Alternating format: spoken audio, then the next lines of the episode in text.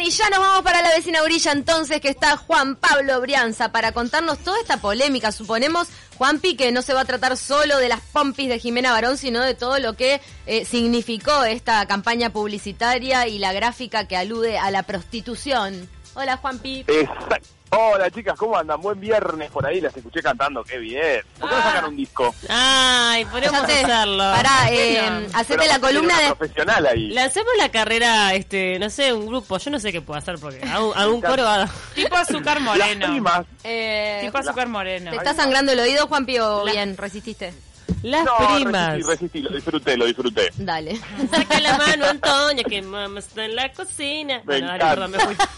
Las primas. Dale. No, está muy bien.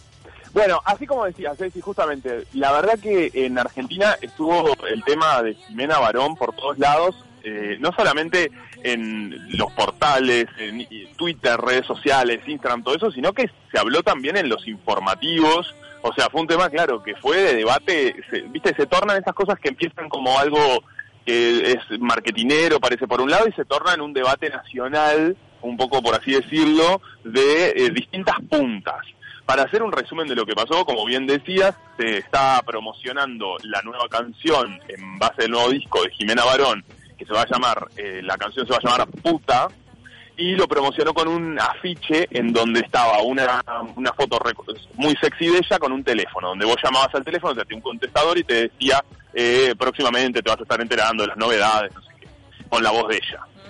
Esto eh, obviamente aludía a la prostitución en el sentido de los afiches, lo, lo- lo- vieron los papelitos que se reparten en las calles o que se pega, eh, por ejemplo, en un, en, no sé, en una en la cabina telefónica. Vos que vivís allá, lugares. vos que vivís allá, has visto todos estos pósters en la calle que Sí, muestran a una chica y un teléfono. Sí, pero en Montevideo también los hay. ¿eh? Yo por 18 de julio lo que pasa es que no se los reparten a mujeres.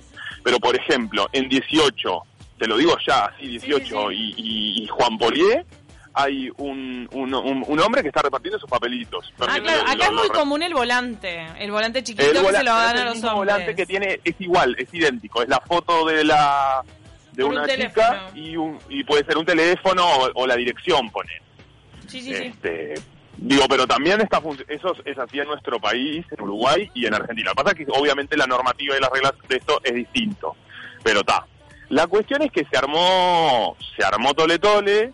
Digo, como bien ya sabemos, Jimena eh, se presenta como aprendiz de feminista y eh, canta me muero. por- para la eso fue su- en su descargo, ella dice yo soy aprendiz de feminista, lo cual obviamente abre un paraguas Claro. eh, donde dice, ok, Eh, no me caigan con todo. porque- Inteligente declaración.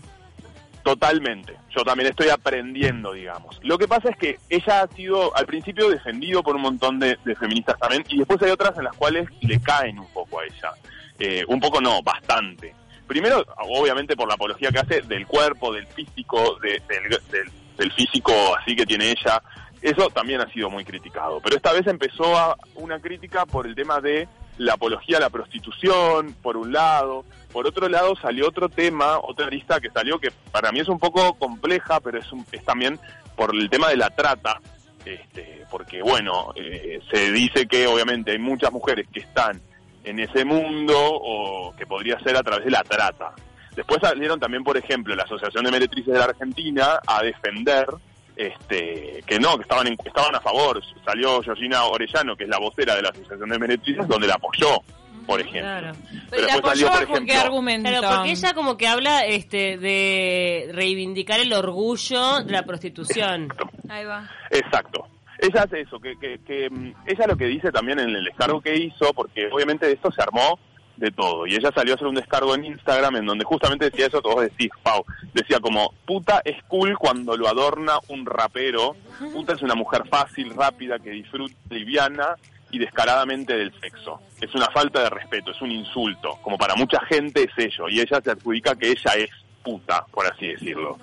Eh, digo, y que está bien y que muchas veces esto nunca se le cuestionó cuando lo hace un rapero y que lo, lo siguen millones y millones de personas y lo idolatran, pero cuando lo hace una mujer y en voz de una mujer aparece esta voz, esta palabra y aparece todo esto, o mismo este afiche que también dice que lo ha hecho otros hombres, que ahí nadie se lo cuestionó y nadie dijo nada y no se habló por ningún lado.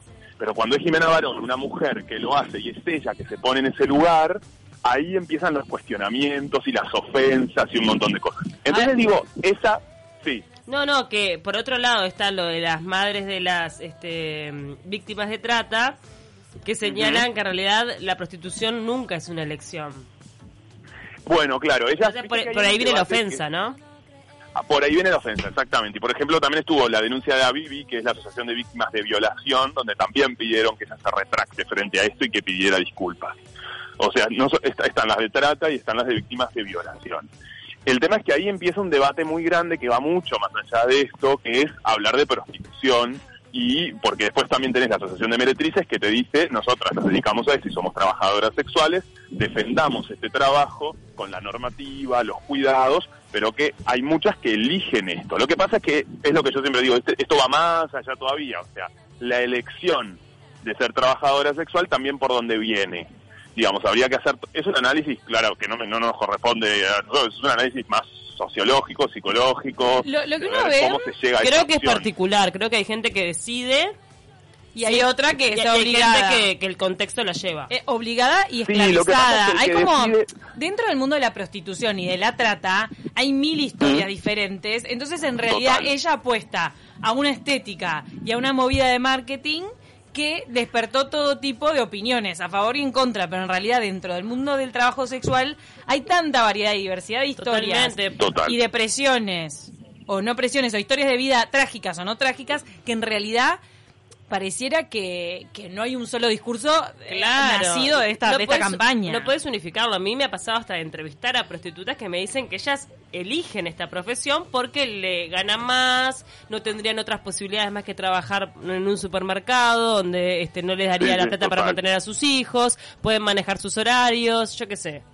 Hay gente que lo elige. Sí, sí, hay gente que lo elige totalmente. Lo que pasa es que uno empieza a cuestionarse de, bueno, por- también por qué llegas a, a algunas elecciones, quizás es las oportunidades que vos también tuviste antes de llegar. Digo, no sé, habría que. es- Cada caso es muy particular. Porque también hay un tema de. uh, uh, vos, eh, las elecciones que hacemos son en base a, a de dónde. ven- Digo, lo que fuimos eh, aprendiendo, ¿entendés? O sea, o las opciones que tuviste en la vida. A veces las elecciones son un poco acotadas. Sí, pero ante las mismas circunstancias la gente actúa de forma distinta. Hay gente que se queda trabajando Claro. en el supermercado y hay gente que desea prostitución. Ahí también va muy, es muy personal, ¿viste? Totalmente, pero bueno, lo que ella seguro se quiso separar y me pareció que va- vale la aclaración es todo lo del tema de la trata, que ahí sí ella pidió disculpas. Este, para mí, digo, esto ya es una, apreciación propia, me parece que ella no vio esta arista o esta vueltita de rosca cuando hicieron este afiche. Sí, todo el debate de la prostitución, la, ele- la elección de ser prostituta eh, o no, eh, todo eso me parece que sí, pero me yo creo, considero que ella lo de la trata obviamente no, no, no, jamás quiso hacer alusión a eso, ni tampoco, eh, a- digo, hacer apología. Me parece que ahí ella pidió disculpas si alguien había visto eso y justamente hizo la aclaración como nos piensan que un grupo de 50 personas vamos a estar apoyando esto, ya estamos todos locos. Y no. Eso no, no era así. Acá nos llaman, nos mandan mensajes. Por ejemplo, Lari dice la prostitución puede ser elección, eh, pone signo de interrogación, no sé, pero la trata no. Esta Claro. movida de Jimena Barón te recuerda a todas las movidas históricas que hizo Madonna, que meto a Lady Gaga porque se me ocurre, pero hay mil cantantes, hombres, mujeres, que apuestan a la polémica para marketinearse. Ay, mira, esto no solamente es efectivo, sino que la gente va a hablar de esto. Claro. entonces me Bueno, eso es sirve. Madonna se ha ido al diablo y más allá, vino, volvió de, o sea, más allá del bien y del mal porque provocó tanta polémica, siempre con el. Vaticano, casi siempre, ¿no?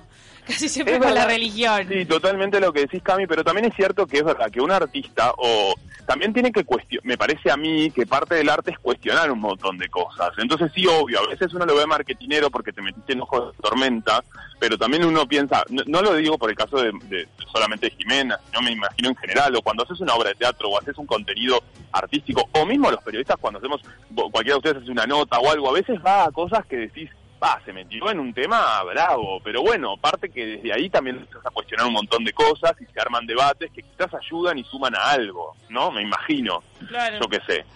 Eh, es verdad ¿Pero que... te parece que ella trata- quería, pero ella quería instalar un debate para aportar algo con esto?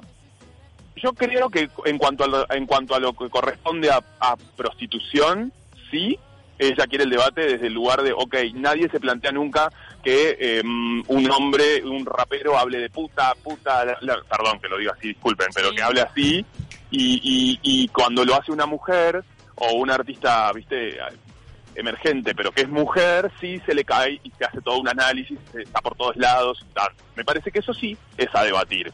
Mm. Digo, porque es verdad que es cierto, los contenidos de, de- de los raperos o de los... Un montón, tiene un montón de estas cosas y de este contenido que a veces no lo analizamos o lo pasamos por alto o lo damos por natural.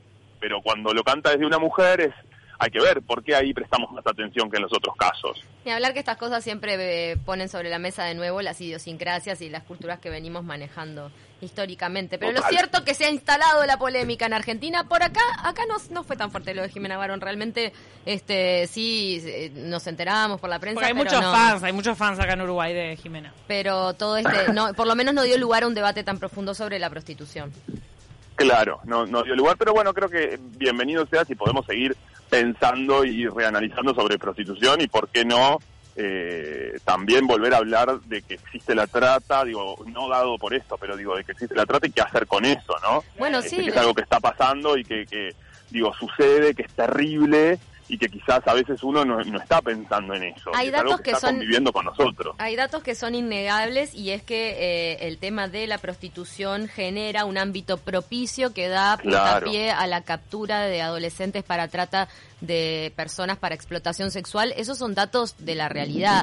No significa que no haya quien pueda ejercer la prostitución con ciertas garantías, pero es cierto que las redes de trata se valen mucho de los lugares donde se ejerce la prostitución para reclutar a las a las víctimas, ¿no?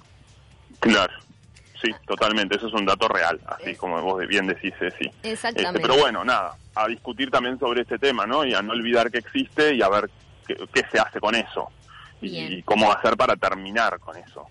Muchísimas gracias, Juanpi, por este nuevo contacto desde la vecina orilla. Y, mm, y bueno, traernos las, los, los escándalos de lo que queda de la temporada para los próximos contactos, porque la verdad que está todo muy quietito últimamente, ¿no?